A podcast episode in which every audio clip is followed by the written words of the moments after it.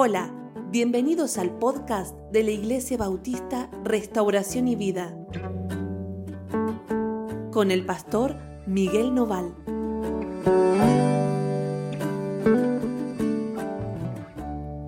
Hola, ¿cómo andan? Dios los bendiga mucho. La verdad es que nos alegra compartir esta mañana con ustedes este tiempo devocional. Hoy vamos a leer el capítulo 14 del libro de jueces. Jueces 14. Sí, acompáñame en la lectura. El devocional de hoy se titula Un hombre insensato. Un hombre insensato. Em, ¿De quién vamos a hablar? Bueno, vamos a hablar de Sansón. Ayer hablábamos de los padres de Sansón, ¿se acuerdan? Hablábamos de eh, sus padres como personas que habían buscado al Señor para entender cómo criar a su hijo. Y lo habían criado tal como el Señor les había dicho que debía de ser criado. Eh, ellos lo habían cuidado para el Señor, como un nazareo, como alguien consagrado al Señor. Ahora, ayer lo mencionábamos, ¿no? No siempre los hijos atendemos a la enseñanza de los padres, no siempre los hijos le damos le damos honor a los padres al obedecerlos y al seguir sus enseñanzas. Muchas veces lo que hacemos en realidad es distanciarnos de aquello que nos han enseñado y nos han marcado en la vida como algo importante que elegir. Y así era este Sansón. Está bien, ¿no? Era alguien insensato, alguien que decidía mal. Ahora, como ayer te dije que como padres no podemos echarle la culpa a nadie para entender nuestra tarea, de la misma manera te digo que como hijo tampoco podés responsabilizar a nadie más por tus propias decisiones. Tus padres no son responsables por las decisiones que tomás. Vos sos el responsable. Y alguno puede decir, bueno, pastor, pero yo no tuve buenos padres. A mí me faltaron muchas cosas. Mis padres eh, no, no me criaron de la manera adecuada. Incluso más, alguno puede decir, mis papás nunca me enseñaron a conocer a Dios, no me llevaron a la iglesia, no hicieron nada de eso conmigo. Bueno, está bien, y entiendo que tal vez hubiese sido bueno que te enseñaran a conocer a Dios, pero de ninguna manera eso te disculpa con Dios o te quita responsabilidad delante de Él. No es así. Yo tengo mi responsabilidad, porque más allá de mi comienzo, ¿está bien? En casa de mis padres, Dios tiene un futuro para mí, tiene una meta para mí, tiene un lugar a donde me quiere llevar. Mis decisiones son las que me van a acercar a esa meta o me van a alejar de ella, más allá del comienzo. Así que son mis decisiones las que marcan mi camino. ¿Está bien, no? Vamos a mirar a Sansón como alguien eh, ¿no? que nos da un ejemplo de inmadurez, un ejemplo de insensatez importante. Y tratemos de identificar en nosotros este tipo de cosas. ¿Para qué? Para que si están allí las podamos quitar de la vida y elijamos de otra manera. Amén. Dice, descendió Sansón a Timnat y vio en Timnat una mujer de las hijas de los filisteos.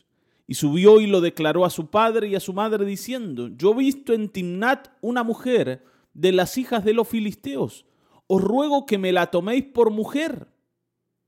Y su padre y su madre le dijeron, no hay mujer entre las hijas de tus hermanos, ni en todo nuestro pueblo, para que vayas tú a tomar mujer de los filisteos incircuncisos. Y Sansón respondió a su padre, tómame esta por mujer, porque ella me agrada. Bueno, acá comenzamos a ver cómo, a pesar de la guía de los padres, Sansón toma sus decisiones y toma malas decisiones. Él quería una mujer que vio allí en Filistea. Los filisteos eran justamente el pueblo que estaba afligiendo a los israelitas. Eran los enemigos. O sea que Sansón va a buscar mujer entre los enemigos, no entre los amigos. Alguna vez te hemos dicho que la escritura nos recomienda cómo elegir una pareja, una persona que nos acompaña en el camino de la vida. Y nos dice, no se unan en yugo desigual. ¿Qué quiere decir eso? Que no elijas a alguien que está dirigiéndose en una dirección contraria a la que vos te dirigís. Que no elijas a alguien que tiene un proyecto de vida totalmente diferente al tuyo. ¿Por qué? Porque vas a sufrir allí y porque siempre vas a estar en un tironeo, en una pelea, en una lucha por qué cosa hacer, para dónde ir, cómo, cómo decidir hacer las cosas. Está bien, ¿no? Los proyectos de uno y del otro van a ser dispares y lo que el otro decida me va a hacer sufrir de la misma manera que lo que yo decida va a hacerlo sufrir al otro. Entonces, no se unan en yugo desigual. Y esto aplica para todas las áreas de la vida. Alguien que no tiene nada que ver conmigo no puede acompañarme en el camino. Está bien, ¿no? Frente a las dificultades, uno va a decidir de una manera, otro de otra. Frente a los éxitos, de la misma forma. Uno va a decidir de una manera, otro de otra. Frente al dinero, frente a los hijos. En todas las cosas estamos distanciados. Y esto lo único que trae es sufrimiento. Y ahora, si pensamos en Sansón como alguien que fue criado nazareo para Dios, consagrado para Dios, justamente si había algo inadecuado para él, era casarse con una mujer filistea. Y esto es lo que el padre le dice. Sansón querido, hay muchas mujeres acá en Israel. Hay mucha gente que comparte tu fe, que comparte tu, ¿no? tu deseo por adorar a Dios. Elegí alguna de ellas. Yo sé que esa mujer puede ser hermosa, linda, preciosa, todo lo que vos quieras. Está bien, ¿no? Y que vos la viste y te enamoraste, pero no te conviene. ¿Cuántas veces nos han dicho esto nuestros padres?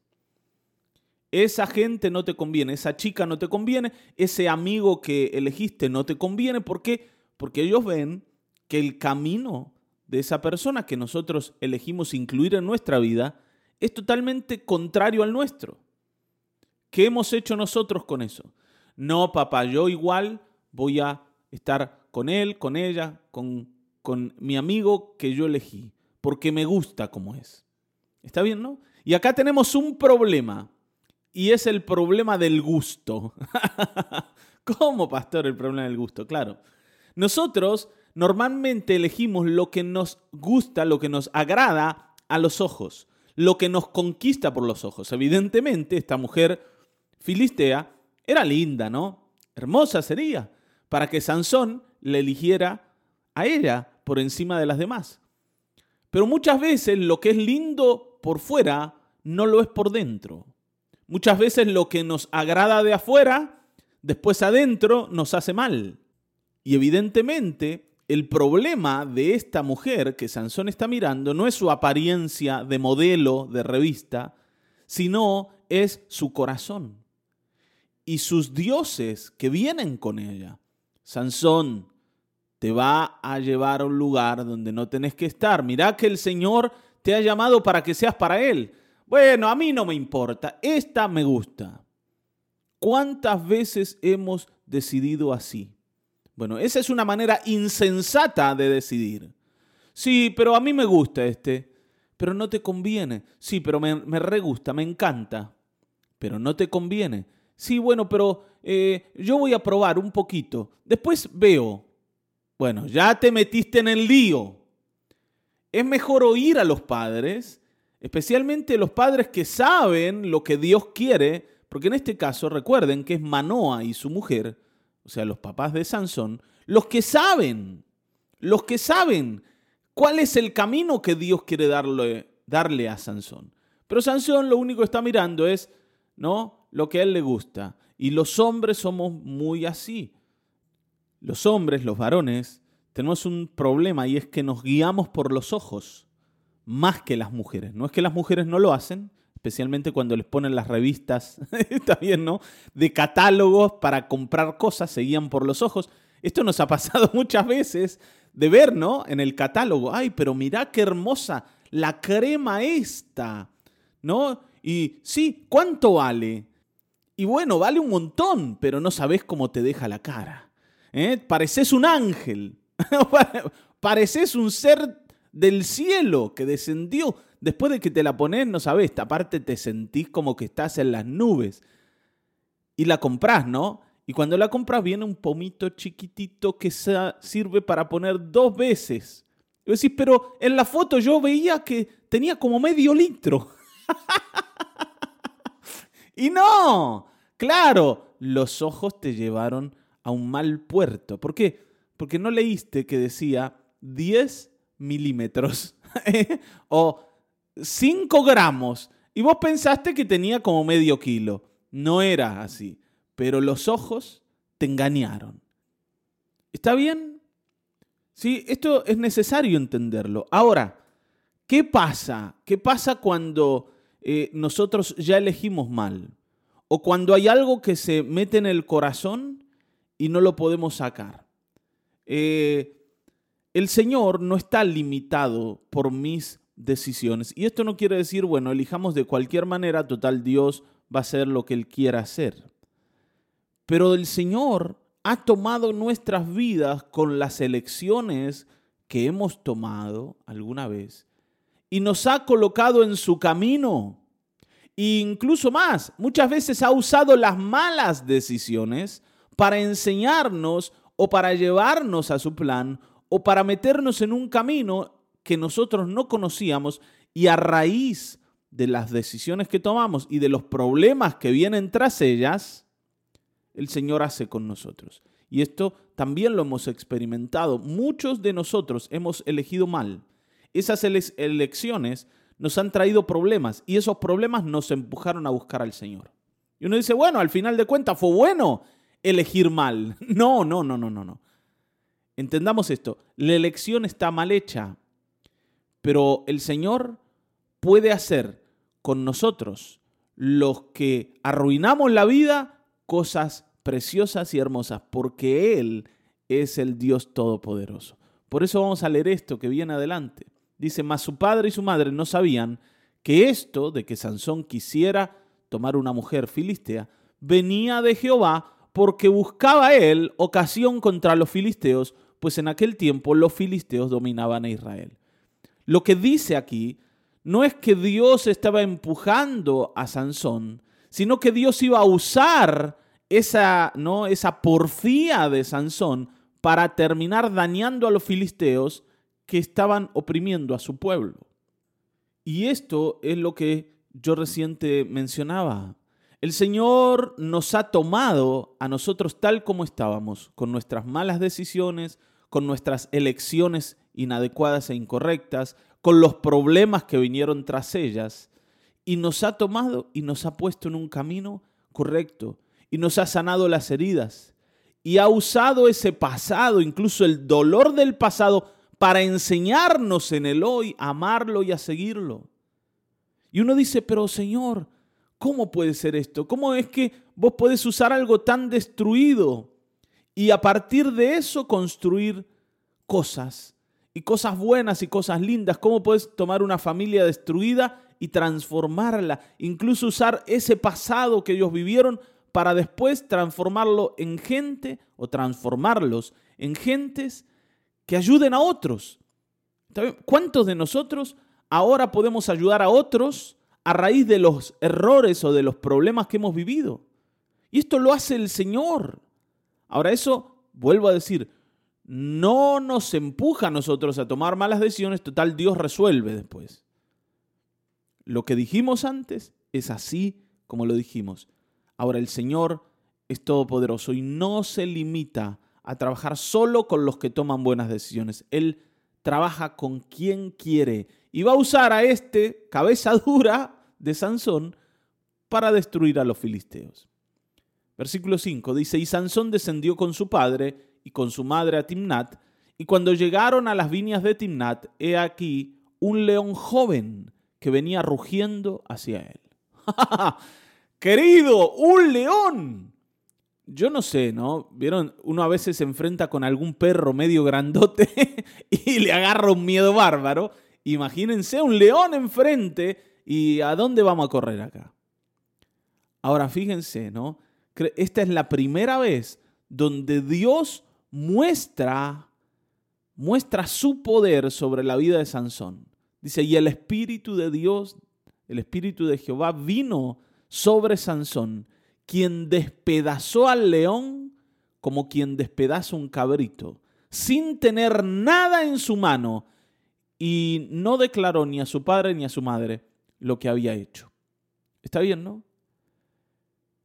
A Sansón le apareció un león y Sansón lo trituró con las manos. ¿Saben lo que es un león? Y aparte un león joven, dice. O sea, un león en su fuerza. Lo destruyó.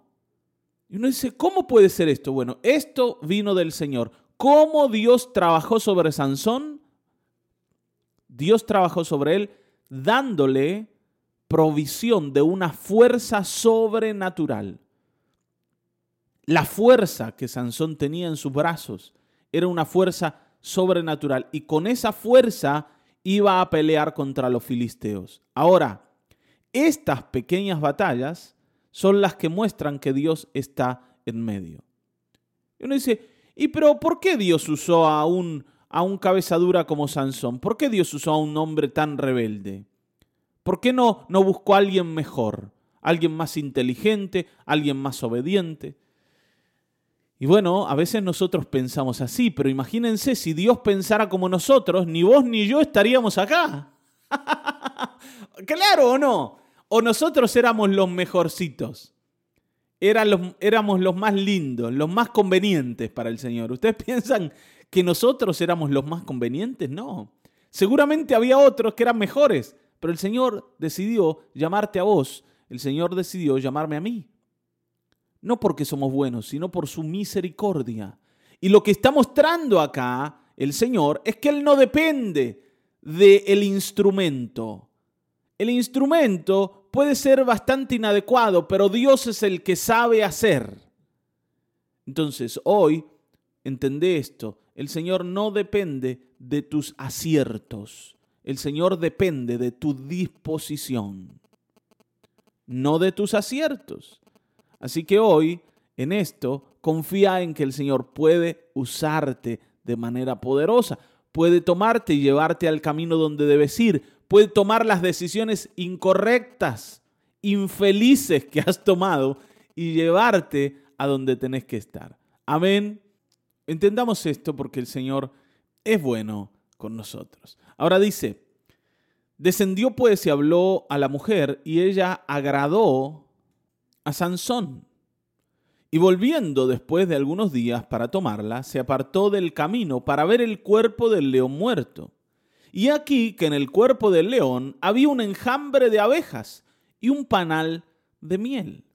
Y tomándolo en sus manos, se fue comiéndolo por el camino. Y cuando alcanzó a su padre y a su madre, les dio también a ellos que comiesen. Mas no se descubrió, o no les descubrió, que había tomado aquella miel del cuerpo del león. O sea que esto eh, nadie lo sabía, solo Sansón. Solo Sansón sabía lo que había pasado. Ahora dice versículo 10, vino pues su padre a donde estaba la mujer y Sansón hizo allí banquete porque así solían hacer los jóvenes. Y aconteció que cuando le vieron ellos, tomaron treinta compañeros para que estuviesen con él. Está hablando de los filisteos los filisteos le pusieron a Sansón 30 compañeros. ¿Por qué? Porque él venía para casarse con la filistea. O sea, los que rodeaban a Sansón eran 30 enemigos. 30 enemigos. Él para ir a tomar a esta mujer se rodeó de los amigos de ella. Y ahora los que acompañaban a Sansón eran malas personas. Cuando digo malas personas, quiero decir, eran parte de los enemigos y tenían malas intenciones para con Sansón. Ahora, este Sansón, ¿no? que es un caso particular, no está reparando en si el que está enfrente lo quiere dañar o no. Vuelvo a decir, nosotros muchas veces hacemos así. Tomamos decisiones sin mirar cuánto está en juego o qué hay, o qué hay en peligro. Está bien, no se olviden que los padres de Sansón estaban con él ahí. Y este no reparaba en que los que estaban frente a él eran enemigos. Eran enemigos. Este vivía como si nada ocurriera. Por supuesto, el Señor estaba con él. Pero esto no lo hace menos insensato. ¿Está bien? Ahora, y fíjense lo que hace. Sansón les dijo a estos compañeros, yo os, yo os propondré, perdón, yo os propondré un enigma. Y si en los siete días del banquete me lo declaráis y descifráis, yo os daré treinta vestidos de lino y treinta vestidos de fiesta. Este no tiene ni vestidos de lino ni vestidos de fiesta, no tiene nada. Pero, ¿no? Es cocorito y eh, no se envalentona porque siente que de ninguna forma se van a dar cuenta de qué les está hablando. Este enigma era algo que él les iba a decir, una adivinanza, para decirlo así, que ellos tenían que descifrar. Hace una apuesta con ellos. Ahora dice, mas si no me lo podéis declarar, entonces vosotros me daréis a mí los 30 vestidos de lino y los vestidos de fiesta. Y ellos respondieron, propon tu enigma y lo oiremos. Dijeron, entre 30 no nos vamos a dar cuenta de lo que, de lo que éste quiere decir. Entonces Sansón les dijo, del devorador salió comida y del fuerte salió dulzura. Y ellos no pudieron declararle, declararle perdón, el enigma en tres días. O sea, el enigma era bastante bueno. Era un juego, nada más. Pero lo que Sansón quería era ganarle la apuesta, porque sentía que no había forma de que perdiera. Ahora, ojo, cuando yo pienso que no hay forma de que yo pierda, luego las malas decisiones que tomo y los errores que cometo me juegan una mala pasada. ¿Vieron? A veces empezamos un negocio diciendo, no, este negocio no va a fallar. Pero después la falla no está en el negocio en sí, sino está en mí, porque no tengo el carácter adecuado para llevarlo adelante. ¿Está bien? Muchas veces nos pasa esto. No, yo con esta persona voy a ser feliz toda la vida. Y el problema después no es la persona en sí que elegí, sino yo que no sé vivir con ella, que no estoy dispuesto a ceder nada, que elegí a uno que tiene un camino, o a una, ¿no? Tiene un camino muy claro en la vida y yo no quiero no estoy dispuesto a ceder y entonces después el tironeo termina destruyendo la relación que entablé. Y no sé si te das cuenta, pero muchas veces hacemos así. No siempre la decisión es mala, no siempre el, el otro es el malo. Muchas veces el otro justamente me propone una, un grado de dificultad, un grado de pericia que yo no tengo. Cuando digo pericia estoy hablando de esto. Hay veces que el otro lo que me requiere es paciencia. Lo que requiere en mí es amor. ¿Por qué? Porque tiene un carácter fuerte. Entonces yo tengo que amarlo, yo tengo que ser paciente, yo tengo que soportar. Y justamente yo no soy ni paciente, ni amoroso, ni sé soportar nada. Entonces esa persona se vuelve sobremanera mala para mí. Ahora, no es el problema la persona, sino yo. Y en este caso, el problema no es el enigma, el problema es Sansón. Miren, nos vamos a dar cuenta de eso. Al séptimo día dijeron a la mujer de Sansón, los amigos, ¿no? Estos compañeros le dijeron a la mujer de Sansón, induce a tu marido para que nos declare el enigma, para que no te quememos a ti y a la casa de tu padre. La amenazaron. Nosotros acá no vamos a perder. Entonces, ¿qué hicieron? Como matones, fueron y amenazaron de muerte a esta mujer. Dice, ¿nos habéis llamado aquí para despojarnos? O sea, ¿vos pensás que nosotros vamos a tratar con este tontín de tu marido? Anda y inducilo para que él te diga lo que te tiene que decir, porque nosotros no vamos a perder. Y si no, te vamos a liquidar a vos y a tus padres. Y lloró la mujer de Sansón en presencia de él y dijo, solamente me aborreces y no me amas, pues no me declaras el enigma que propusiste a los hijos de mi pueblo. Y él respondió, he aquí que ni a mi padre ni a mi madre lo he declarado, y te lo había de declarar a ti. Fíjense cuántas cosas desubicadas. La mujer, ¿no? Presionada por estos otros malos que la amenazan de muerte. No, no estamos jugando acá. Acá te vamos a matar, nosotros no vamos a perder, no, no nos vamos a dejar gastar por este israelita. Y la mujer planteándoselo a Sansón y Sansón diciéndole, y bueno, ¿qué querés? Yo ni a, ni a mi papá ni a mi mamá les dije nada. Está hablando de una adivinanza, de un enigma. Déjate de molestar, Sansón. ¿No ves que hay vidas en juego? Pero a Sansón no le importa, porque lo único que a él le interesa es lo que tiene en la cabeza. No sé si has conocido gente así, que frente incluso a cosas de gravedad, no cambia no se inmuta. Lo único que le importa es llevar adelante su plan. Lo único que le importa es ganar acá la disputa con los filisteos. Lo único.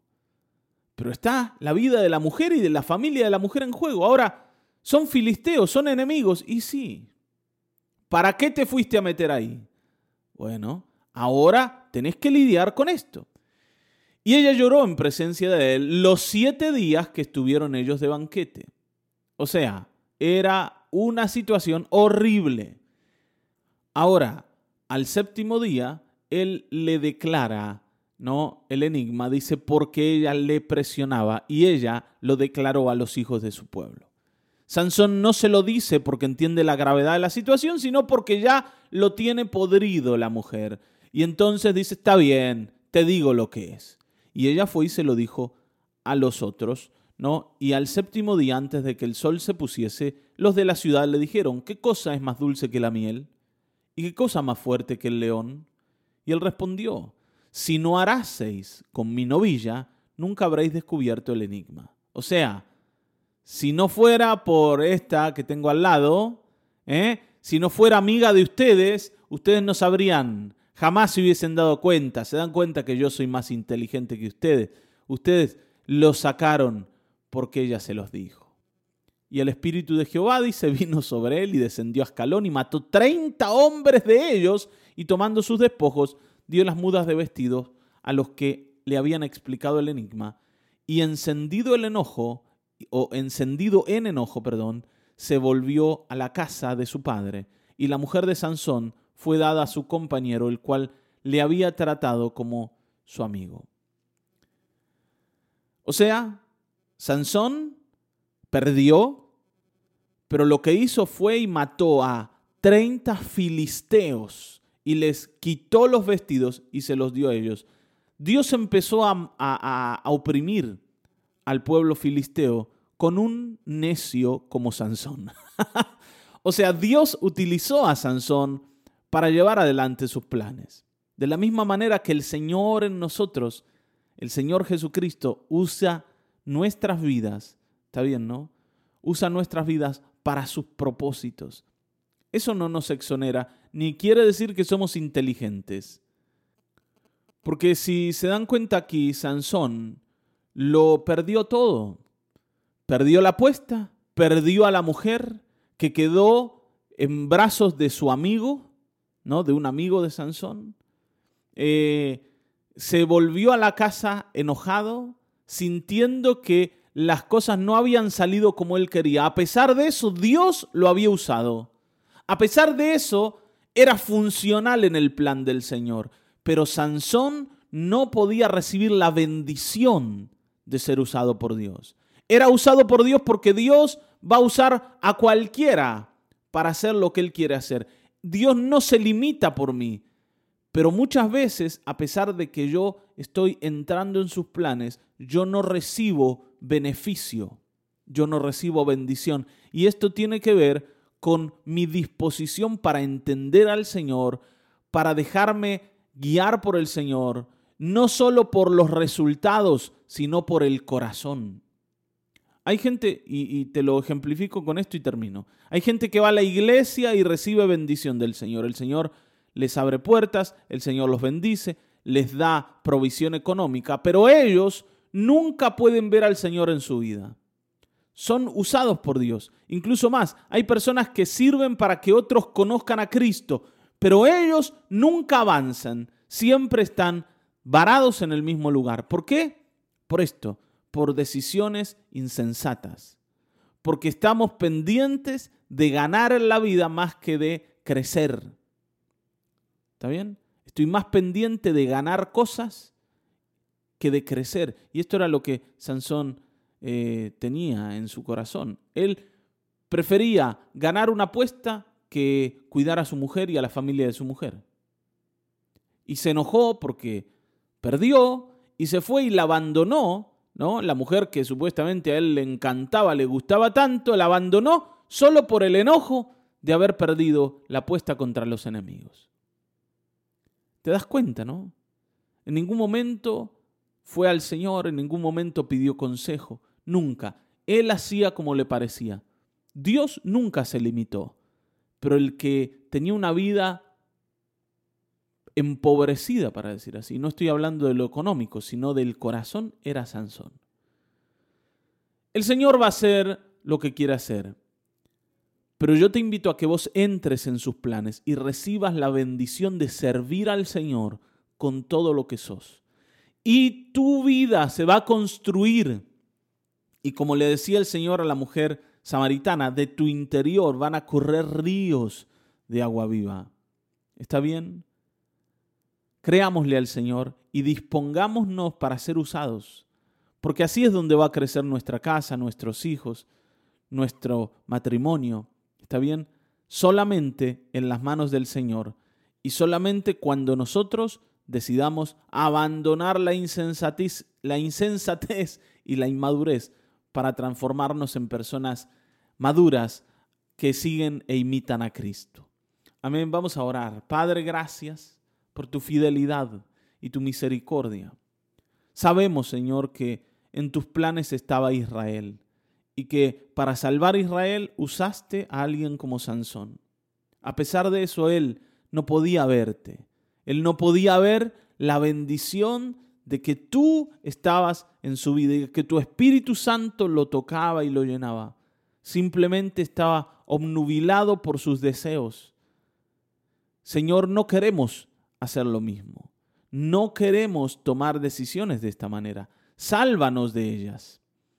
Pero Señor, sigue operando en nosotros hasta el día en que despertemos y nos demos cuenta que eres tú el que en nosotros hace grandes cosas. Señor amado, nos disponemos, nos humillamos y nos postramos delante de ti y te damos a ti el lugar en nosotros. En el nombre de Jesucristo. Amén, amén, amén. Hasta aquí hemos llegado. Nos volveremos a encontrar en el próximo episodio de Mañanas de Restauración y Vida. Dios te bendiga.